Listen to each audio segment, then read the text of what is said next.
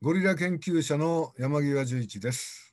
コロナの時代をどう生き抜けばいいのかお話をします。未来授業この番組は Think Ahead Act for Humanity 学校法人東海大学の提供でお送りします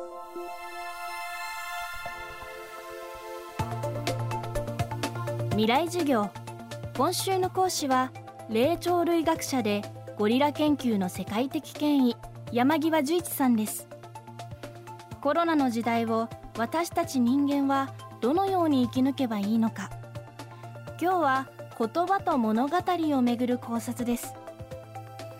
SNS の拡大で言葉と表現は大きく変化しました。コロナでこの動きが加速。世の中には情報があふれています。一方形のないもの人間の感情や愛をストーリーで語るのが物語。人間特有の表現方法です。未来授業2時間目。テーマはコロナと言語名前に関する考察。物語を作るっていうのは言葉がないと難しいね。人間は言葉を持って何を手に入れたかというと因果関係を手に入れたわけですよ。何が原因で何が起こったか。これが物語ですよね。で、実は今の科学技術っていうのは因果関係を作れない。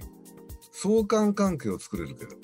でところが人間がこれまで歴史上考えてきたことあるいは人と付き合いながら社会を作ってきたことその上で必要になる接着剤としてストーリーを共有したことっていうのは相関関係ではない相関関係は一つの解釈に過ぎない。例えばその自分の名字みたいなのにだんだんこだわらなくなってますよね。その過去を振り返ることをしなくなり始めた。これはねおかしいんですよ。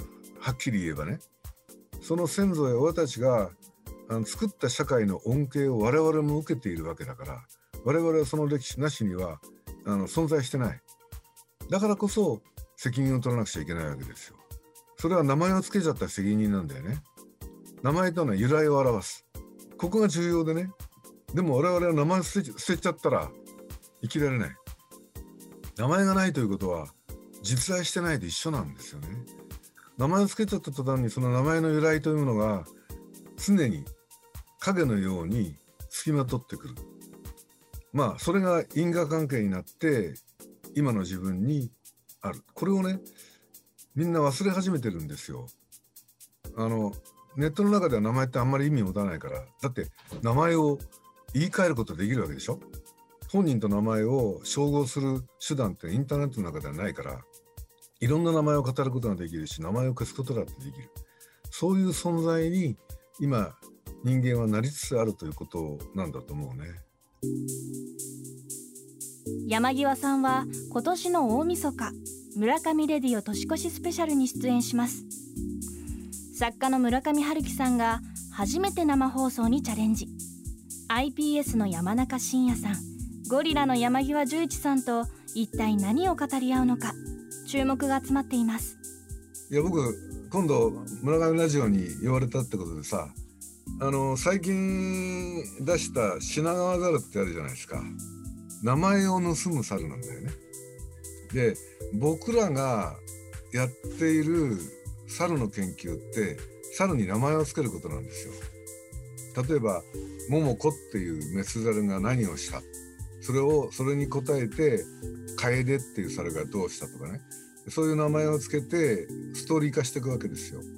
であの品川猿は名前名札を盗んで、ね、そうするとあのその女の子女性は自分の名前を思い出せなくなるっていうあの名前がないということはねあるいは偽名を使うということは現在だけがあるってことです。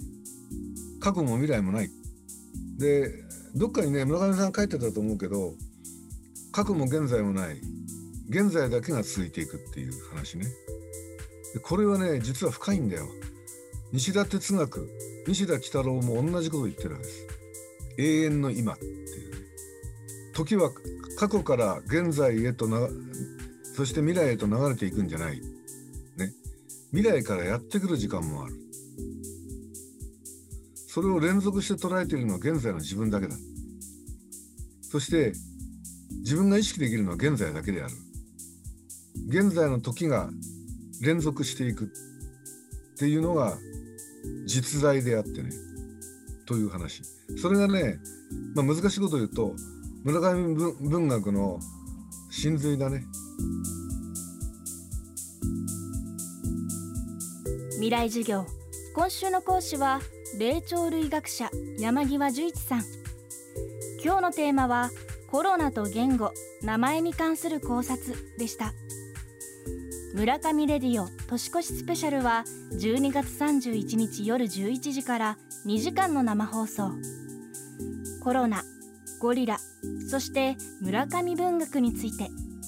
山際さんと村上春樹さんが縦横無尽に語り尽くします。詳しくは村上レディオのオフィシャルサイトをご覧ください。未来授業明日も山際十一さんの授業をお届けします。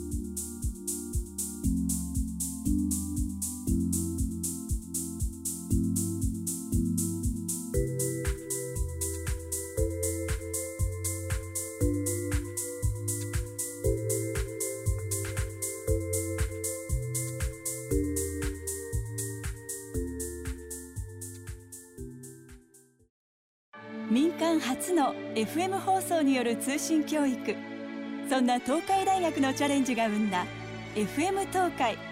実は東京 FM の前身って知ってました？Think Ahead Act for Humanity 学校法人東海大学。未来授業。この番組は Think Ahead Act for Humanity 学校法人東海大学の提供でお送りしました。